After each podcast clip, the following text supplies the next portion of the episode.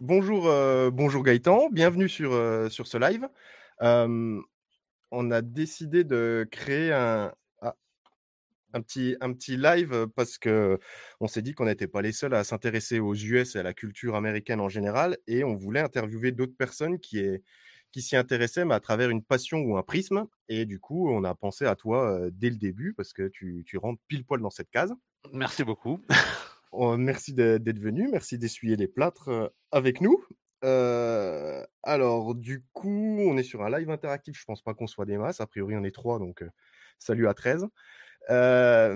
et du coup, on, va, te poser pas mal de questions. Il n'y a pas forcément de fil conducteur hein, dans, dans, tout ça. Du coup, on va peut-être passer du coq à l'âne.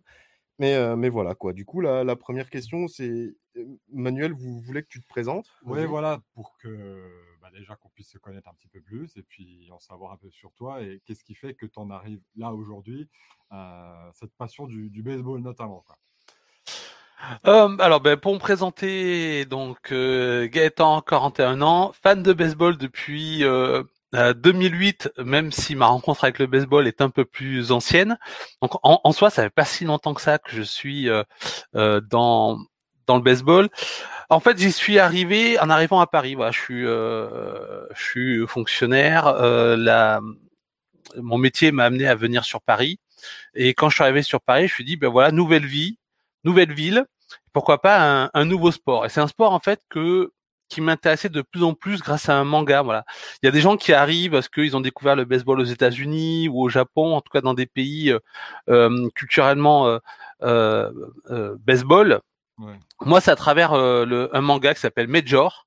Alors aujourd'hui, les jeunes générations vont vous plutôt parler de Ace of Diamond. Moi, c'était l'époque Major qui est pour moi le meilleur manga de baseball anime, parce que le manga il, il a jamais été traduit en France, mais en tout cas meilleur anime de baseball et peut-être même de, de, de, de, sport.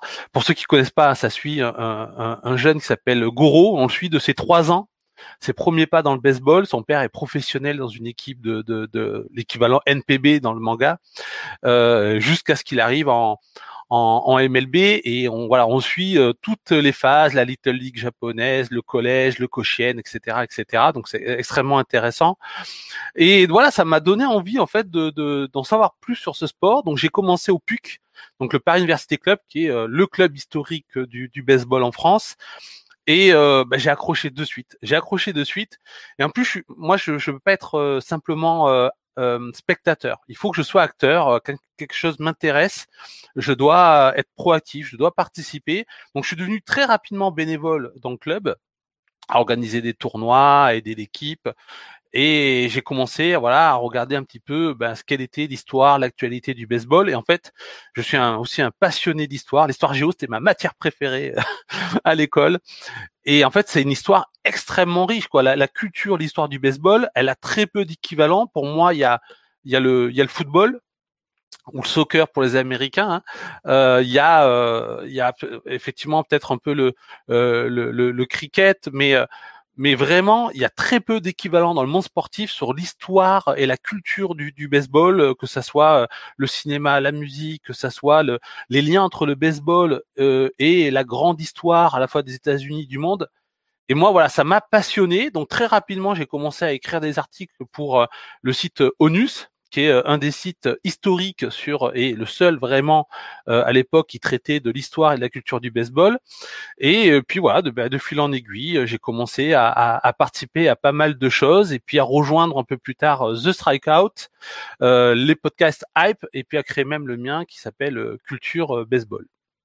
Voilà pour faire rapidement un, et un petit historique. Du coup, tu as commencé par, par aller dans un club et pour y jouer, du coup, tu, tu joues au, au baseball alors, je jouais.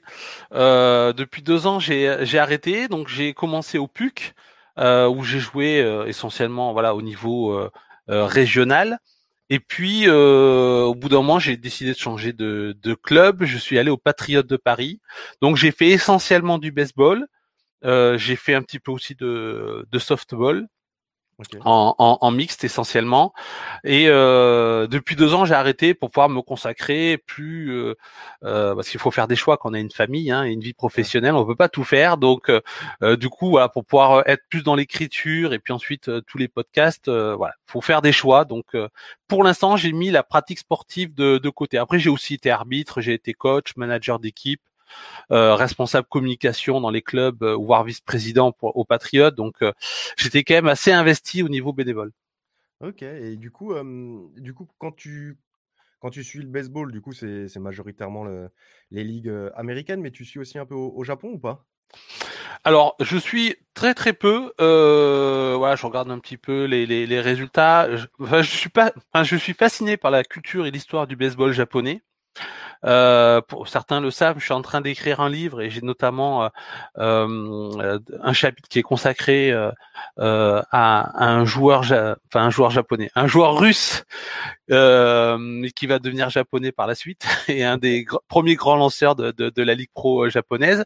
Donc voilà, c'est une, une culture baseball, une histoire baseball qui est qui est fascinante. Après, c'est vrai que le championnat, je le suis moins, euh, même si je regarde toujours un petit peu ce que font les, les Hanchin Tigers, parce que euh, j'ai une, petite affection pour euh, pour cette équipe qui est une des deux grandes équipes populaires avec les Tokyo, Tokyo Giants. les Hanchin Tigers, en fait, pour la petite histoire, le l'un des anciens grands joueurs de l'équipe et ensuite manager, et d'ailleurs manager pour leur seul titre en Japan Series, c'est euh, Yosho, Yoshida qui a été euh, entraîneur euh, du PUC puis de l'équipe de France dans les années 90. Donc voilà, c'est le lien un petit peu entre Hanshin Tigers et le et le baseball français et, notamment mon ancien club. après voilà, donc je suis surtout le, la MLB. ma première vraie saison MLB, c'est 2009. et je supportais les Yankees et comme par enchantement, c'est l'année où ils ont gagné leur leur dernier titre avant 2021 bien entendu. Et euh, et puis euh, voilà. Et puis après je regarde quand même un petit peu ce qui se fait à l'étranger, la NPB, euh, euh, la la KBO coréenne. Euh, puis dans, en, en, Amérique latine également parce qu'il y a le baseball il est très vivant. Voilà, j'essaie de m'intéresser un peu, mais vraiment c'est surtout la MLB que je suis parce que en plus avec The Strikeout et Hype, c'est quelque chose qu'on débriefe très régulièrement. Et du, coup, j'ai vu aussi que tu t'intéressais au baseball féminin, c'est ça? Exactement. c'est bah, quand j'ai commencé en fait à, à, écrire sur le baseball et à, donc à me renseigner sur sur son histoire. Bah, premièrement, je suis tombé sur un film qui est un des films cultes du, du baseball, mais également du sport. Euh, qui, qui, ça dépasse largement d'ailleurs la, la, la, sphère baseball. C'est une équipe hors du commun a League of the One de, de Penny Marshall 1992 euh, avec Jenna Davis, Tom Hanks, Madonna notamment, et qui euh, voilà, qui, qui, est un film qui, qui m'a vraiment inspiré, qui m'a donné envie de, de, d'en savoir plus sur baseball féminin, qui a une histoire assez euh, tortueuse, mais également assez riche. Euh, et, et du coup, bah, c'est vrai que moi, ça, autant aux États-Unis, ça a inspiré euh, beaucoup de femmes à jouer au baseball à partir des années 90-2000, parce que pendant très longtemps, il y a eu un trou euh, au, niveau du baseball féminin. C'était vraiment à la marge avant de connaître, on va dire, une nouvelle vitalité dans les années 2000-2010. Euh, et puis, et eh ben, et en fait, en France, ça a été un petit peu le, le, le, le cas également. Euh, moi, ça m'a donné envie de d'en savoir plus, et puis aussi de militer finalement pour le retour euh, du baseball féminin et en France même pour la création du baseball féminin. Alors ça a été bien aidé par euh, Mélissa Mailleux, notre jeune prodige française qui, euh, ben, quand elle est arrivée à l'âge où on doit faire le choix entre arrêter ou partir au softball après avoir fait du baseball en jeune, elle, elle ne voulait pas arrêter le baseball et donc voilà, il y a eu un travail fait au niveau de la fédération, des clubs, des passionnés pour lever cette limite et puis ben, de, du coup le baseball féminin est arrivé en France très tardivement, mais il s'est très très vite développé puisque euh, l'année dernière notre équipe a été euh, championne d'Europe pour le premier championnat d'Europe de euh, féminin de baseball. Ok. Ok. Et du coup, le... pourquoi le baseball en fait? Qu'est-ce qui t'attire dans le baseball plus que le plus que je sais pas le basket Alors, hormis ce que j'ai dit sur le, côté historique culturel qui pour moi est vraiment euh, très euh, très important, il y a aussi euh, ce qui est la pratique. Et, ce que j'adore dans le baseball, c'est que c'est à la fois ludique et difficile.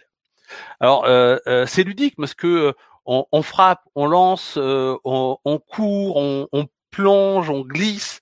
Enfin voilà, on, on fait plein de choses qui sont, euh, des des jeux d'enfants. D'ailleurs, souvent le baseball est considéré comme un jeu d'enfant, la MLB comme un jeu d'enfant joué par des adultes. Euh, donc il y, a vraiment ce côté ludique, euh, enfantin dans, dans le baseball, et en même temps, c'est un sport qui est extrêmement difficile, extrêmement technique euh, sur le, le, plan pratique. Euh, parce que on sait très bien euh, que frapper une balle de baseball c'est difficile. Alors même au niveau professionnel, c'est considéré presque comme impossible. C'est pour ça que les meilleurs ne réussissent que euh, trois fois sur dix à toucher la à toucher la balle et à la toucher pour la mettre en, en, en lieu sûr. Euh, mais même à un petit niveau comme le, lequel où j'ai joué, c'est pas c'est pas évident, c'est pas facile. Euh, voilà, lancer une balle avec précision, c'est pas évident. Lancer une balle euh, à une certaine distance, c'est pas euh, évident. Et, euh, et, attraper une balle, c'est pareil. Donc le côté pratique, le côté technique, extrêmement difficile. Donc quand on réussit, on a l'impression d'être le roi du monde. Quand on, on attrape ses premières fly, out, par exemple, en champ, en, champ extérieur, on a l'impression d'être le roi du monde. Quand on réussit un, strikeout, quand on réussit un home run ou une belle frappe, je veux on a l'impression d'avoir réalisé quelque chose d'incroyable. Et, et c'est vrai que les gens qui connaissent pas le baseball, qui voient le baseball à la télé, ils disent ah c'est un peu ennuyeux, etc. C'est vrai que ça je peux l'entendre, je peux le comprendre. Mais quand on y a joué, ne serait-ce qu'une ou deux fois, hein, et qu'on se rend compte de la difficulté de ce sport, on, ne le voit pas du tout de la même euh, la même manière. Et puis après, c'est aussi très difficile au niveau mental parce que c'est un sport à la fois collectif et individuel. Euh, il y, a, y, a, un peu ce paradoxe-là, c'est-à-dire qu'on a besoin des autres pour gagner, mais en même temps, face à la balle, on est souvent seul. Euh, qu'on soit à la frappe, qu'on soit en défense, qu'on soit le euh, qu'on soit le lanceur, parce que même si on a les indications du receveur, ben c'est nous qui délivrons. Ce... Moi, c'est mon poste préféré, hein, c'est être, être, lanceur. Euh, c'est nous qui délivrons la balle et on ne sait jamais si on va bien lancer, quel sera le résultat. Donc il y a un aspect mental qui qui est très important et qui rajoute justement quand on est dans le dans le dans le succès au plaisir mais en revanche, quand on est dans l'échec, ça peut être assez difficile. Et c'est pour ça que les joueurs de baseball professionnels euh, sont impressionnants. C'est parce que euh, ils ont dû euh, passer plus d'échecs à gérer que de réussite, en fait, pour en arriver là où ils, où ils sont. Ok. ok. Moi, j'ai une question, Gaëtan. Tu... Donc, tu es arrivé au baseball assez tardivement, comme tu disais tout à l'heure quand tu es arrivé sur Paris. Et, tu parles du cricket, tu fais pas mal de, de rapprochements avec le cricket. Et là, pour le coup, je ne vois pas bien la passerelle. Alors, c'est deux sports avec des battes, ok, mais comment tu as fait la passerelle euh, du baseball avec le cricket? Alors, qu'est-ce qui fait que tu en parles comme ça et que ça revient, euh, ça revient assez régulièrement en fait? Alors, euh, pour euh, deux raisons. Bah, déjà au PUC baseball, il y avait du softball et aussi du cricket. Euh, donc c'est ce qui m'a permis de m'initier au, au, cricket, de voir mes, mes premiers matchs.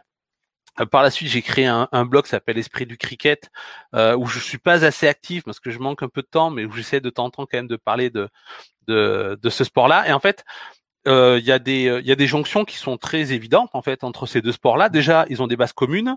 Euh, le, le, baseball, même si euh, au début du XXe siècle, les grands spécialistes de ce jeu, euh, je pense notamment à un, un, ancien joueur de talent, un ancien lanceur de talent qui est devenu ensuite manager, euh, qui s'appelle Hadji Spalding et qui a créé la fameuse marque d'ailleurs Spalding.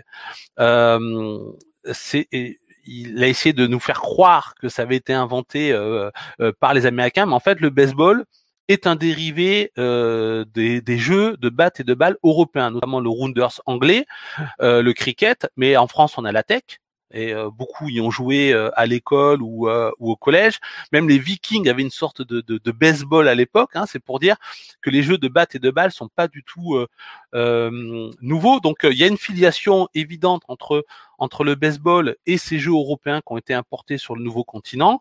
Et au début de la nation américaine, le sport national, ce qui s'en approchait le plus, c'était le cricket. Et dans les premières années du baseball, y compris du baseball professionnel, donc on est dans les années 1870-1880, euh, euh, la plupart des, euh, des, des, des, joueurs professionnels, enfin un certain nombre de joueurs professionnels étaient aussi d'excellents joueurs de cricket. Et même dans la partie amateur, avant, la plupart des grandes, les premières stars de, de, baseball étaient des stars du cricket.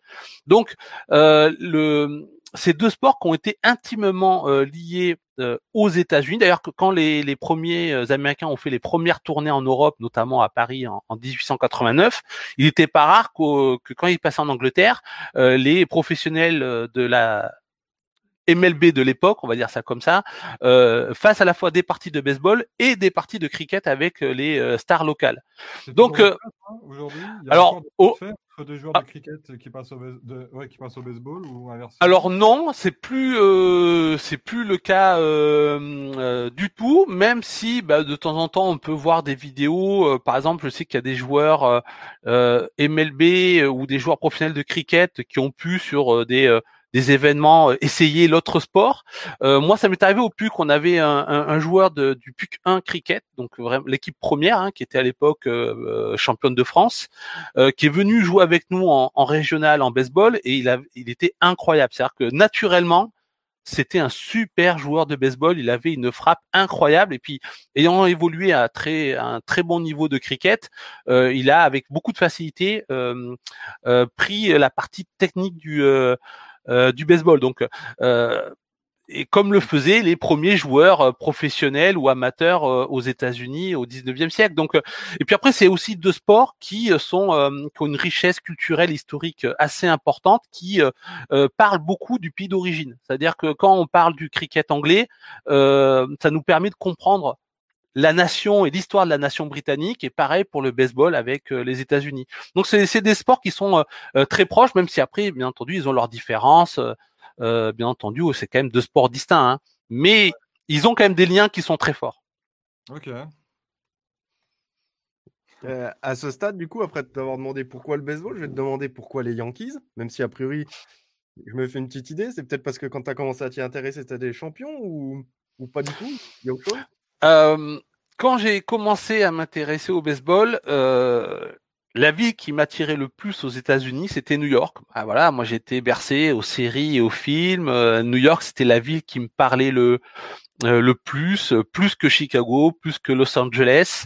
mes premiers souvenirs de baseball aussi, hormis ce manga, c'était des joueurs des Yankees, Babe Ruth, euh, Lou Gehrig, euh, Jody Maggio. Euh, je me rappelle aussi d'un article que j'avais lu euh, dans les années 90 sur Derek Jeter, qui était alors un, jeune rookie.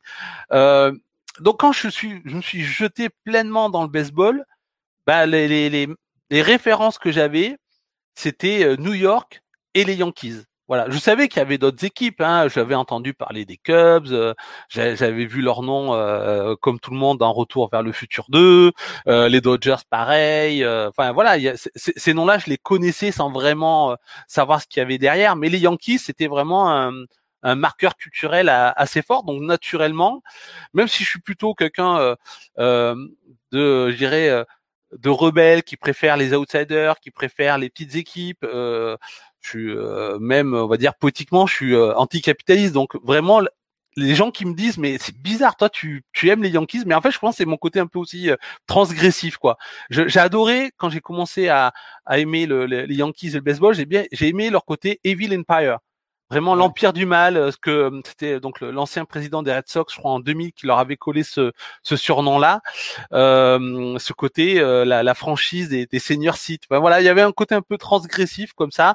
Et puis voilà, quand on parle d'histoire, qui a une plus belle histoire dans le baseball que les Yankees? Je veux dire, euh, ils ont archi dominé, ils ont eu les plus grandes stars, euh, notamment le meilleur joueur de, de baseball, le GOAT euh, Babe Ruth. Euh, et puis le, pendant très longtemps, leur histoire, euh, et encore même aujourd'hui, on pourrait le dire, hein, est intimement liée à, à l'évolution euh, euh, de l'Amérique comme aucune autre euh, franchise. Donc voilà, c'est tout ça qui m'a donné envie de, de, suivre les Yankees. En plus, je les suis la première année, c'est 2009 quand ils vont gagner le titre dans une saison incroyable. Donc forcément, j'étais obligé de, de tomber amoureux de cette équipe. Ok, ok. Et tu as, eu la chance d'aller les voir un petit coup jouer ou Alors pas encore aux États-Unis, euh, c'est un rêve, mais je suis pas assez économe pour ça. Euh, mais en revanche, je suis, je les, je les ai vus au London Series euh, en 2019. Euh, donc c'était mon premier match MLB. C'était le, moi j'ai regardé d'ailleurs le premier match de la série qui était celui de samedi. Euh, on est allé en famille avec ma femme et, et, et ma petite fille, et euh, du coup on a passé un super moment. Bon, le match était un petit peu long, donc pour pouvoir prendre le, les derniers trains, il a fallu qu'on on loupe la, la, la neuvième manche parce que le match a duré plus de quatre heures. Enfin, ça a été un peu dantesque. Et on nous a fait. Et puis on a l'annonce dans le stade qui nous dit bon ben là, euh, faut y aller maintenant parce que bientôt il y a plus de train. Donc euh, une grande partie du stade est, partie à ce moment-là. Mais bon, les Yankees étaient largement devant. Donc même s'il y avait eu un peu de, de, de rebondissement dans le match, euh, on savait qu'ils allaient gagner. Mais c'était voilà, c'était une expérience assez incroyable. là, ça a été pour le coup la MLB vraiment un succès total. Ils ont vraiment réussi à importer la, la culture baseball euh, au, à Londres. Euh, et, en même temps, les spectateurs qui étaient pour beaucoup euh, européens ou expats américains en, en, Europe ont importé dans le stade la culture football. Euh, D'ailleurs, les, les, les, les, joueurs des Red Sox et des Yankees l'ont dit, l'ont dit, c'était une ambiance incroyable qu'ils avaient jamais vue parce qu'ils avaient l'impression d'être dans un stade de, de, football. Donc, il y avait vraiment ce mix des deux cultures euh, et ça a vraiment été un succès. Ok, ah, c'est une belle, euh, belle expérience du coup. Donne envie d'aller voir euh, là-bas, voir jouer. Ouais. Bah alors, et, euh, je devais y retourner pour euh, les, les Cubs et les Cardinals en 2020, mais malheureusement, ah, il y a une petite pandémie mondiale qui qui a empêché tout ça. Ok. du coup, ouais, comme je te dis, on va sans doute passer du coq à l'âne, mais du coup, quand tu, quand tu gères tes podcasts ou que tu écris des, des, articles et tout ça, comment tu. C'est quoi ton processus en fait? Comment tu, Où est-ce que tu vas chercher tes infos? Comment tu, comment tu te documentes? Euh, le processus, il est bordélique.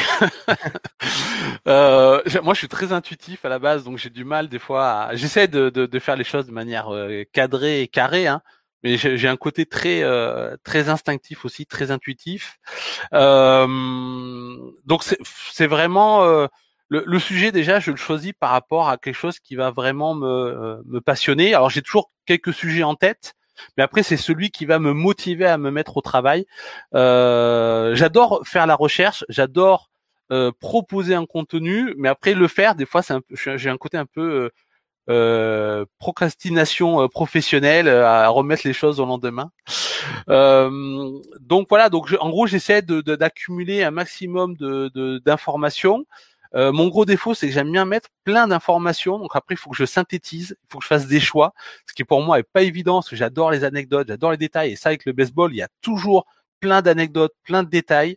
Euh, donc voilà, faut, faut, faut, faire des choix. C'est pour ça que quand j'arrive à faire des choix, bah, par exemple sur Culture Baseball, mon premier podcast sur Ancaron et Snoopy, euh, pour faire le lien, bah, ça a été assez rapide et j'ai pu faire, je crois, j'ai fait 15-20 minutes de podcast. Euh, quand j'ai voulu m'attaquer à euh, la folie new-yorkaise des 70s dans mon deuxième podcast, euh, en partant des Ramones, ce mmh. fameux groupe de punk rock euh, jusqu'aux Yankees du Bronx Zoo. Euh, mais au final, je, je grattais tellement, j'avais tellement d'informations que le podcast il a fait une heure parce que là j'avais trop de choses à dire et que je pouvais pas couper parce que la, cette histoire elle est assez incroyable. Euh, donc voilà, donc en gros je je me je me mets pas trop de règles, j'essaye euh, plutôt de d'être libre quand c'est quelque chose que je maîtrise totalement de A à Z comme mon podcast Culture Baseball. Quand c'est d'autres podcasts comme avec The Strikeout ou euh, Hype, bah là, euh, je suis contraint parce qu'on est plusieurs à parler, parce qu'on peut pas non plus euh, prendre tout tout son temps. Donc, comme je suis quelqu'un de très bavard, il faut toujours que les autres arrivent à me à me cadrer, à me contrôler. D'ailleurs, vous voyez, je suis très bavard. Et donc voilà. Mais après, voilà, le, le choix, c'est vraiment l'idée de de faire quelque chose que que j'aime. J'essaye de proposer des contenus qui vont quand même aussi intéresser les gens parce que si je fais quelque chose qui est vu par une personne bah c'est pas forcément très intéressant c'est pas mon, mon idée c'est quand même de partager du savoir c'est de partager une passion donc c'est essayer de le faire au plus grand nombre hein. euh, donc j'essaie de trouver voilà un équilibre entre entre toutes ces choses ok et du coup tu, tu disais au début que tu travaillais sur un livre c'est ça? Exactement, euh, j'ai commencé l'année dernière. Euh, c'était un vieux projet que j'avais, mais j'avais du mal à me lancer. Je sais pas quel biais choisir euh, pour écrire ce livre sur le baseball. Euh, bah, du coup, euh, je me suis lancé l'année dernière et c'est un livre qui va. Alors, pour l'instant, je l'ai, je l'ai prénommé euh, histoire populaire du baseball. C'est un titre provisoire, je ne sais pas si on va le garder. L'idée en fait, c'est d'explorer une partie de l'histoire du baseball à travers des portraits. Alors j'ai essayé d'être paritaire, hein. cinq hommes, cinq femmes, ce qui est pas évident parce que forcément, comme dans tout sport, euh, c'est surtout les hommes qui ont pris de la place. Donc euh, euh, les femmes ont été mis à la marge. Alors il y a beaucoup d'histoires intéressantes, mais il n'y a pas forcément autant de matière euh, que que pour les hommes. Ça demande un peu plus de, de, de recherche. Et du coup, voilà, j'ai sélectionné euh, cinq hommes, cinq femmes, euh, et à travers leur parcours qui est à la fois soit insolite, euh, soit inspirant, euh, parfois les deux. Euh, bah, J'essaie d'explorer des, des pans de l'histoire du baseball, mais au-delà aussi de l'histoire mondiale. Euh, par exemple, bah, tout je vous parlais d'un d'un joueur russe qui a joué au Japon. Euh, c'était euh, quand il était petit, c'était un aristocrate euh, de la russe euh, avant la, la, révolution bolchevique. Et puis à cause de la ré révolution bolchevique, bah, ses parents aristocrates ont dû fuir la Russie.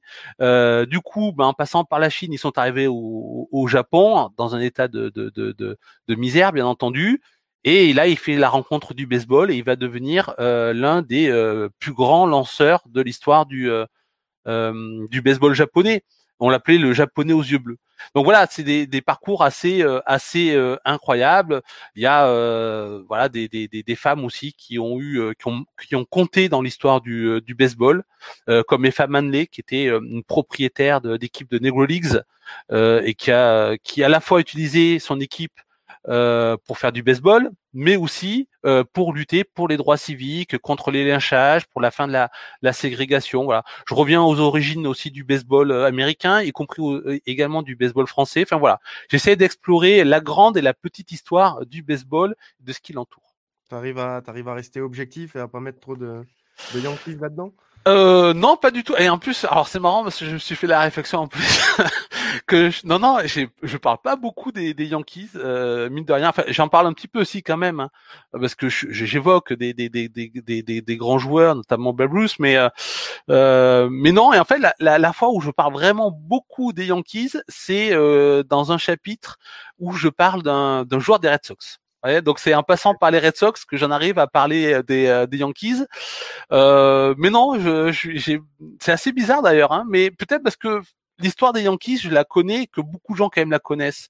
Euh, J'essaie de faire un livre qui est à la fois pour les fans de baseball et les curieux, les néophytes. Euh, et au final, c'est vrai que peut-être que inconsciemment, je me suis dit que la plupart des fans connaissaient quand même Jody Maggio, Mantle, Gehrig, etc., etc. Euh, donc j'essaie d'explorer des, hum, des personnages qui sont moins connus, qui pourtant ont eu énormément d'importance, euh, qui ont été même euh, à, des, à des postes à des responsabilités. Je pense par exemple à un propriétaire MLB qui s'appelle Bill Vick, qui a pareil une histoire euh, incroyable, propriétaire MLB à la jambe de bois parce qu'il la perd à la guerre, qui était un paria chez les propriétaires MLB, voilà parce qu'il avait des idées assez pour le meilleur comme pour le pire, assez loufoque, mais qui parfois ont fait avancer la MLB. On lui doit les noms, par exemple, sur les, les maillots de baseball. Euh, et puis un certain nombre de choses au, niveau des, des, stats, par exemple les scores, les, les panneaux de score lumineux et, et, et sonores. Enfin, mais voilà, mais qui finalement est un peu tombé à l'oubli, en tout cas les, les, les, fans français le connaissent moins. Donc du coup, j'ai plutôt essayé d'explorer euh, des, des, des, personnes qui étaient euh, pas forcément les plus connus, même si parfois ils avaient une certaine importance dans, dans l'histoire du baseball. Ok. Mais tout, ta base documentaire pour euh, toutes les anecdotes et le savoir encyclopédique que tu as là-dessus, c'est des documents de travaux qui sont en, anglais? Enfin, je veux dire, tu, tu, tu en français, tu dans quelle langue tu fais ça? Enfin, c'est. Alors, bah déjà, j'ai pas, j'ai pas ce que tu, ce que tu dis, on, sent que tu te restreins pour pas partir dans, vraiment loin dans l'anecdote à chaque fois. Donc je me dis, mais ça doit être euh, des, des, documents anglais forcément. Ah oui, alors, alors déjà, je n'ai pas une connaissance encyclopédique parce que je suis encore très jeune finalement dans le euh, dans le baseball. Euh, aux États-Unis, euh, euh, il y en a qui ont vraiment une connaissance incroyable de de, de, de, ce sport. Moi, le, ma difficulté, et c'est bien que tu en parles, hein, parce que c'est vrai que ma difficulté, c'est que je suis nul en anglais. Voilà, je j'ai ah. jamais été bon en langue étrangère, donc je dois me référer à 99% à la production en anglais pour mes recherches. Donc, ça me prend plus d'énergie et plus de temps. Euh, si j'étais vraiment anglophone, euh, peut-être que là, on pourrait dire que je suis encyclopédique parce que je pense que je pourrais euh, assimiler beaucoup plus d'informations. là, je suis un peu limité par rapport à ça,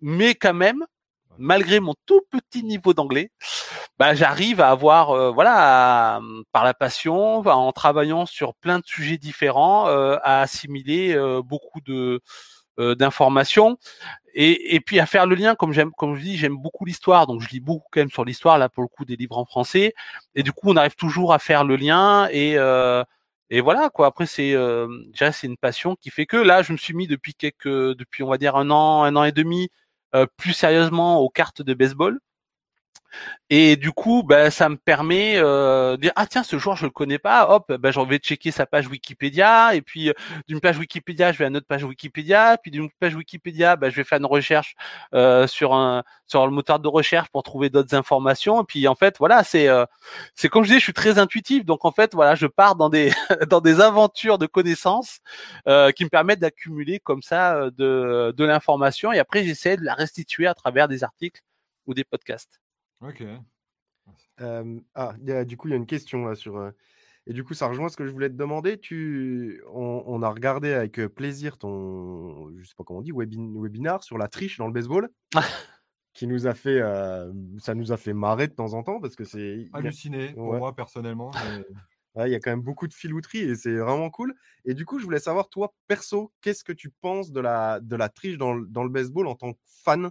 Et en tant que personne, pas en tant que personne qui va, qui va, qui va faire un webinaire là-dessus?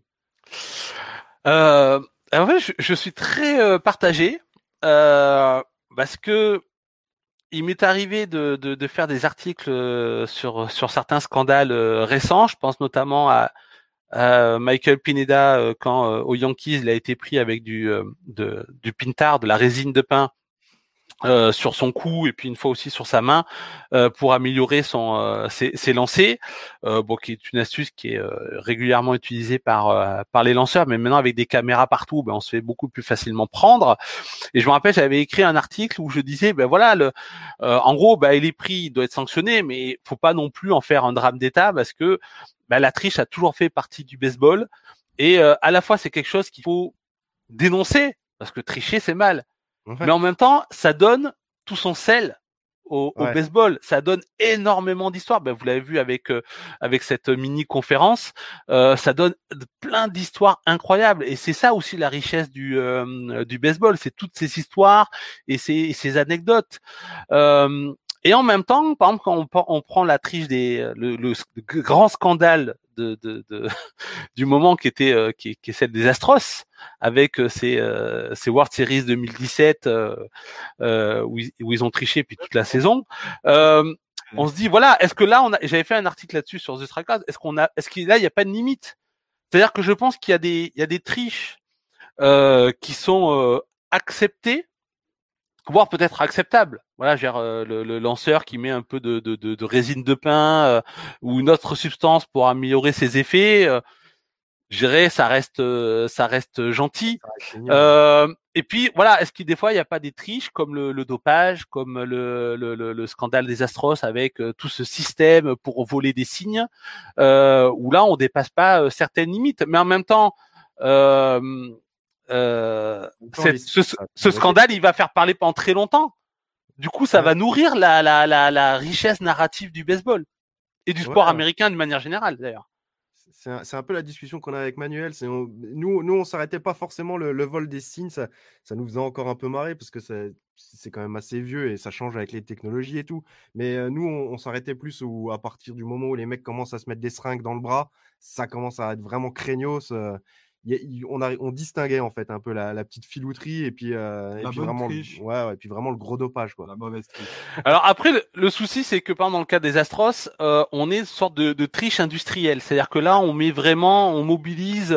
Euh, parce que le vol de signes, effectivement, ça existe depuis très longtemps. Et quand la technologie, c'était juste d'avoir des jumelles et se mettre au, au fond du champ du champ centre avec un petit buzzer pour alerter les, les joueurs, comme c'était le cas en 1951 avec euh, entre les Giants et les Dodgers, euh, avec les Giants qui ont, utilisé ça, et puis plus tard, euh, enfin plus tôt en 1900, je crois, les, les, les Phillies. ça, voilà, la technologie elle est limitée, donc ça reste un peu drôle, j'ai envie de dire. Quand on est sur voilà sur une triche aussi euh, élaborée euh, dans un sport qui est devenu vraiment un peu, je dirais comme la Formule 1, c'est on est au détail quoi, avec les stats avancées. Euh, c'est un peu comme dans d'ailleurs tous les sports maintenant. Dire, les, les choses peuvent se jouer au détail.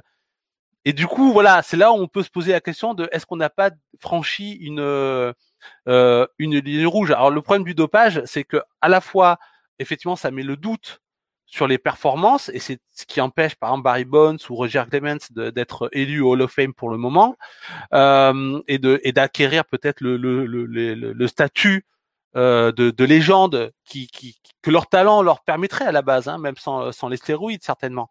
Euh, et puis c'est aussi c'est le danger au niveau physique, c'est-à-dire que les, les, les, joueurs se mettent en danger et quand on popularise ça, ça met euh, les futurs joueurs en danger. Moi, j'ai lu la, la bio de, de, alors pour le coup en français, euh, d'Éric Gagné, donc euh, qui est un ancien releveur de, de, MLB, qui a notamment le record encore de, de, de, de save consécutifs en MLB qui a été Cy en 2003, donc un Québécois qui par la suite en, 2000, en 2016, oui, a été le, le manager de l'équipe de France aux qualifications de la World Baseball Classic.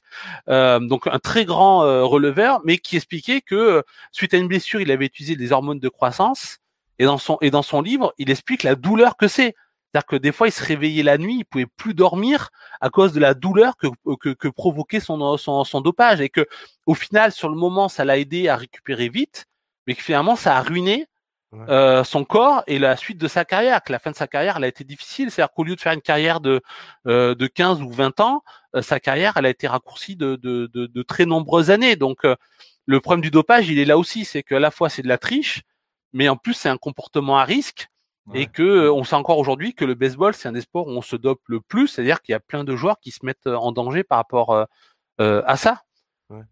Alors là, on voit encore Robinson Cano qui vient de se faire prendre pour la deuxième fois pour usage de, de, de produits dopants. Donc, euh, alors que c'est un super joueur hein, et que dans les années 2000, c'était considéré comme le meilleur deuxième base de, de, de la MLB. Et là, son image sera entachée euh, par cette deuxième prise. La première prise de, de, de dopage, généralement, on la pardonne. Quand on arrive à deux, à trois, comme euh, Alex Rodriguez ou Robinson Cano, là, euh, bon, les gens commencent à se dire, bon, faut, faut pas arrêter, faut, faut pas abuser, quoi.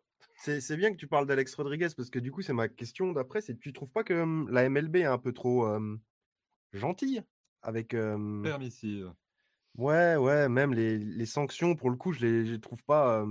Ah bah, c'est pas de la résine, hein, c'est, on est quand même au-dessus de la, de la, petite résine de pain, quoi, tu vois? Mmh. alors, c'est.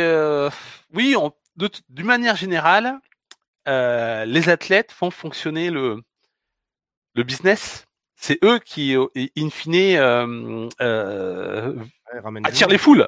par exemple, la grande période de la stéroïdera, fin des années 80 jusqu'au milieu des années 2000, quand le rapport Mitchell sort, je crois en 2005-2006, pour dire en gros il y a du dopage partout en MLB. tout le monde savait, les journalistes, les officiels, les coachs, les, les propriétaires, euh, les dirigeants de la MLB, tout le monde savait que les joueurs se dopaient. dire, euh, quand vous avez un Canseco, euh, un Sammy Sosa ou un Mark Maguire qui arrive avec des biceps énormes, qui triplent de volume en quelques années, tout le monde savait quand le, les records de, de, de, home run qui ont été très difficiles à battre, ceux de Babe Ruth de 60 home run, puis de, de Roger Maris de 61 home run, commencent à tous tomber euh, avec des joueurs qui, qui sont certes talentueux, euh, mais qui euh, voilà, qui sont blindés de, de, de biceps. Tout le monde savait d'où venait cette puissance, cette puissance-là. Mais à cette époque-là, ben, c'est vrai que le baseball était dans la difficulté, la, la NFL était devenue le, le, le, le sport américain numéro un, euh, les gens commençaient un peu à se désintéresser, voilà, la télé, le cinéma, enfin il y a plein de choses qui faisaient que le baseball n'était plus le, le seul spectacle pour euh, les gens. Et euh, en gros, ça a sauvé.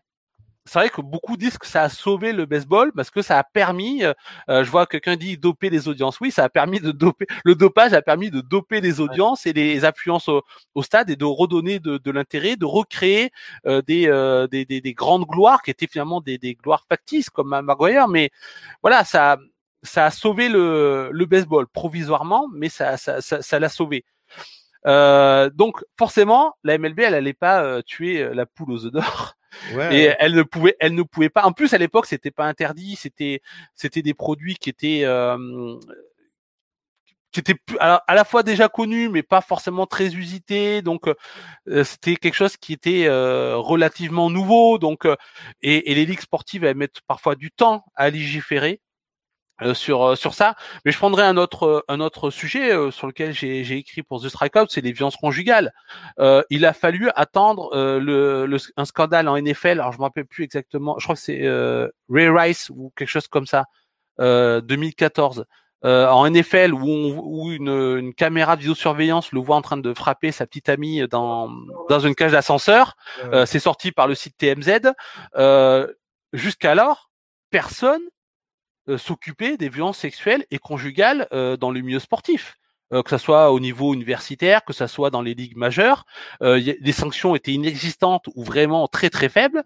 Et c'est là où il y a eu une prise de conscience, où on a commencé à voir venir euh, des sanctions, notamment en, en, MLB. Donc, euh, parce que forcément, on sait que ça existe et que on, c'est toujours gênant pour les ligues de, de légiférer là-dessus, sans compter qu'il y a les associations de joueurs qui sont quand même très puissantes et qui, euh, voilà, c'est tout un, vous savez comment ça se passe, c'est des négociations pour pouvoir avancer sur des dossiers, ça prend du temps, donc on lâche ça pour avoir si. Euh, donc oui, forcément, les ligues sont jamais à la hauteur et il faut souvent que ça soit des causes extérieures euh, qui euh, les forcent à avancer sur ce type de, de, sujet. Ça a été le rapport Mitchell pour le dopage en MLB, ça a été cette affaire filmée pour les violences conjugales dans le dans le sport américain. voilà, c'est parfois un peu compliqué ces sujets-là avec les ligues professionnelles parce que c'est l'argent, c'est du business. Ouais, ouais. ils voient, ils voient plus ça de, de ce côté-là. Ouais du coup, pour, c'est une de mes une de mes dernières questions, c'est, comment tu vois les là, on on dézoome un peu, en fait, mais comment tu vois les US aujourd'hui? Est-ce que c'est est-ce que ça le pays t'a déjà fait, rêver? Est-ce que ça si c'est le cas, est-ce que ça continue? Est-ce que comment tu vois la société américaine, Bah, je pense comme, beaucoup de Français, on a un regard, je dirais presque d'amour-haine avec les États-Unis. C'est un pays qui nous fascine euh, parce que on a été euh, pour euh, pour beaucoup de générations, euh, on, est baigné par la culture américaine à travers le, le, le, cinéma, la musique, les, les séries télé. Il y a des choses qui sont extrêmement attirantes dans cette culture et dans cette histoire qui est à la fois une, une jeune histoire au niveau de la nation américaine, mais beaucoup plus ancienne, avec les, les, les Amérindiens, le Nouveau Monde, etc.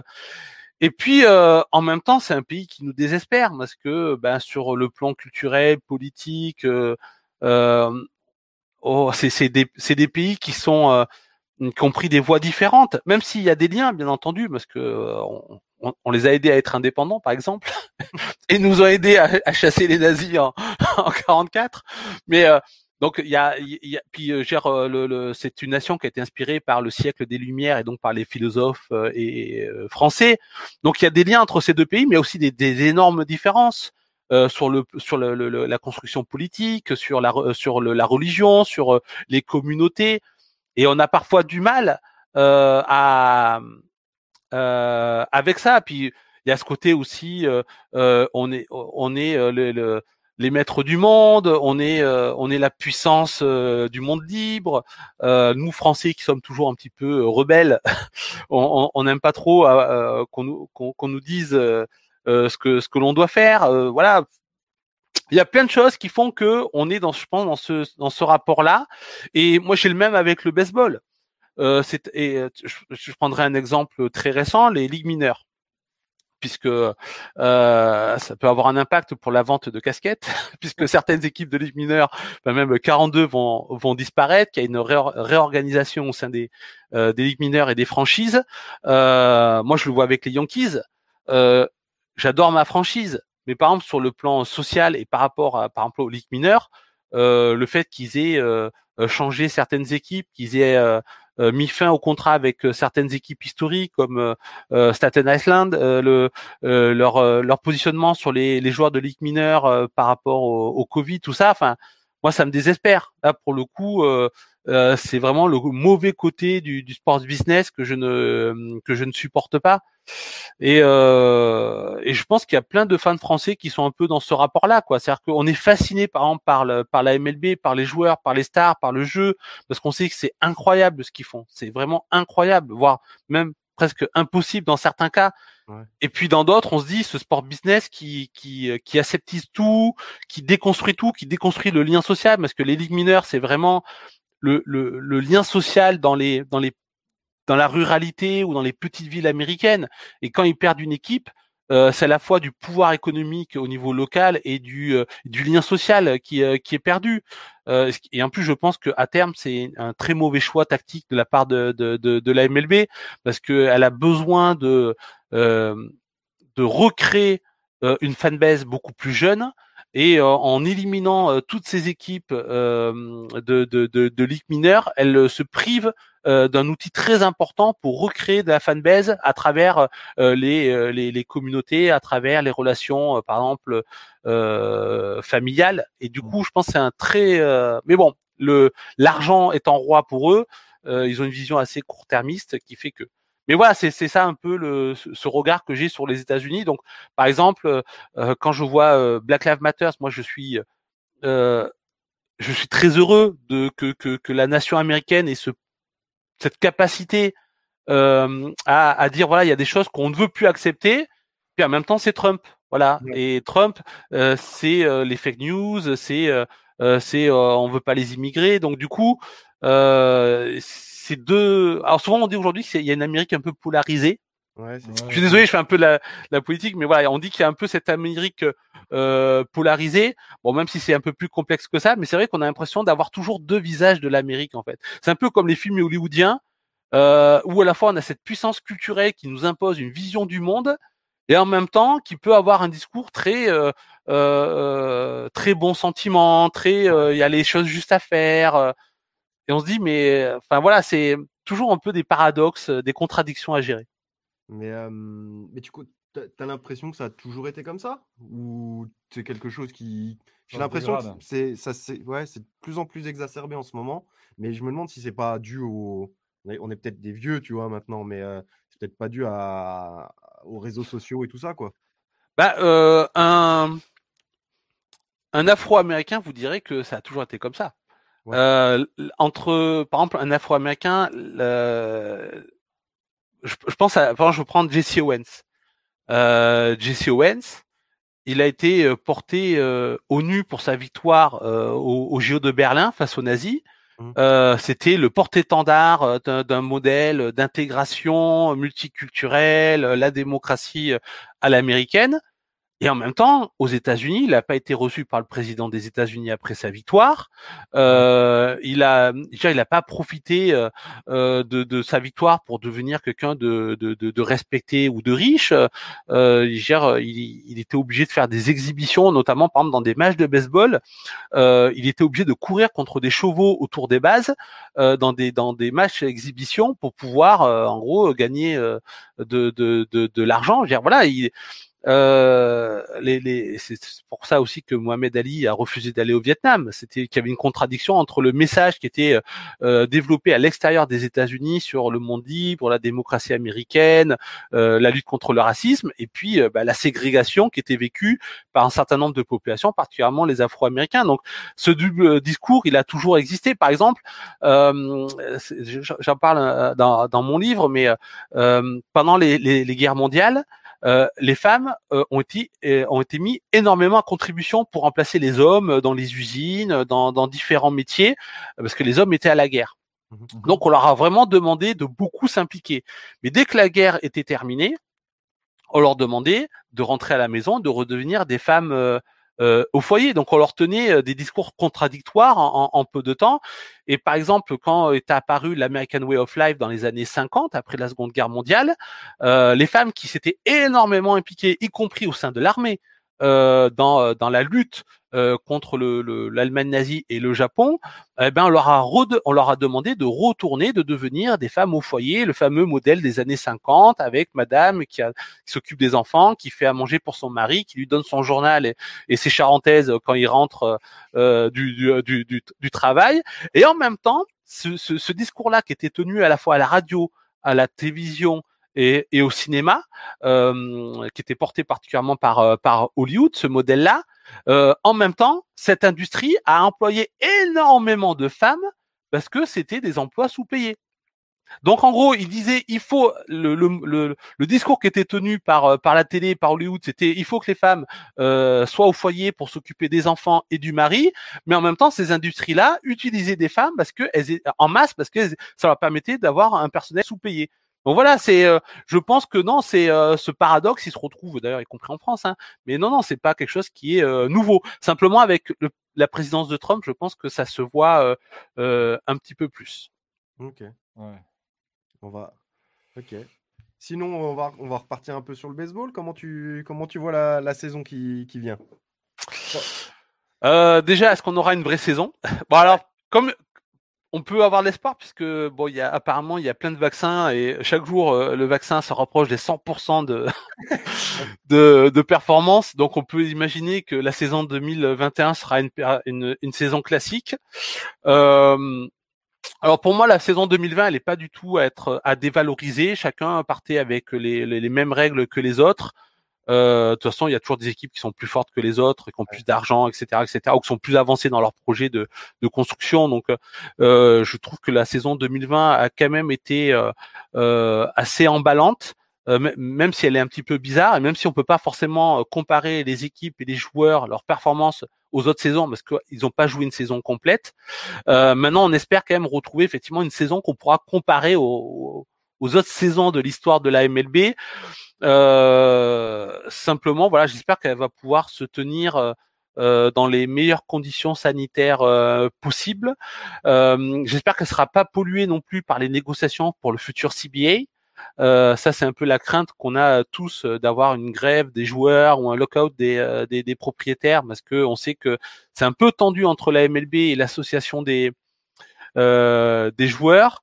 après, sur le plan sportif, euh, bah, voilà, il y a, des équipes euh, qu'on va attendre au tournant, qui ont montré des belles choses euh, cette année. Je pense aux White Sox, aux Blue Jays. Euh, Est-ce que les Rays vont être capables de retourner en, World Series? Est-ce que les Yankees vont rebondir, eux qui étaient grandissimes favoris avec les Dodgers pour le titre suprême?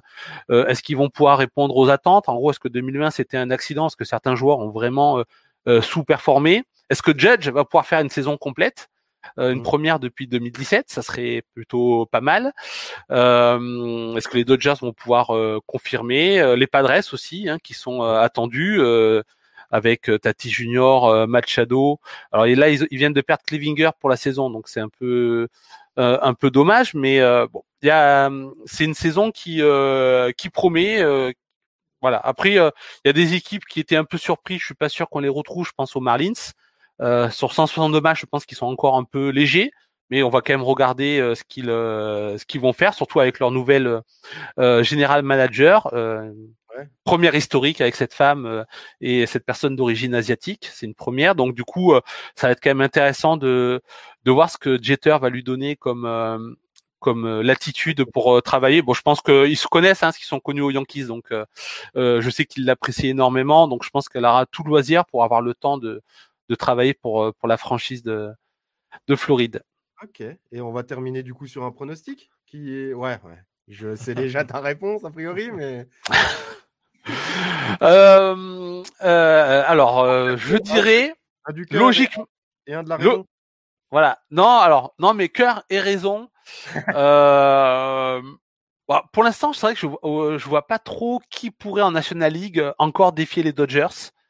Euh, parce que encore que les Padres auraient eu Clevinger pour la saison, je dis pas.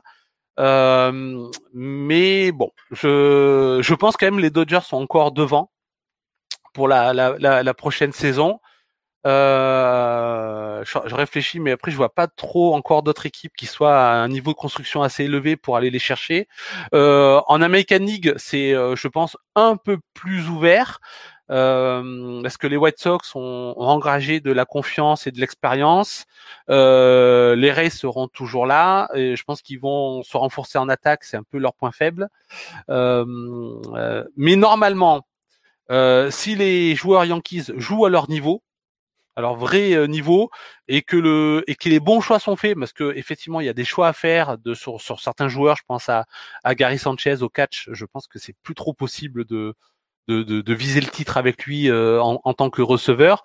Euh, si Brian Cashman fait les bons les bons moves normalement on peut on peut encore espérer avoir un Yankees Dodgers qui fait quand même partie des finales les Enfin, c'est les, les, oppositions de World Series qui sont euh, souvent les plus euh, parmi les plus mythiques. Hein.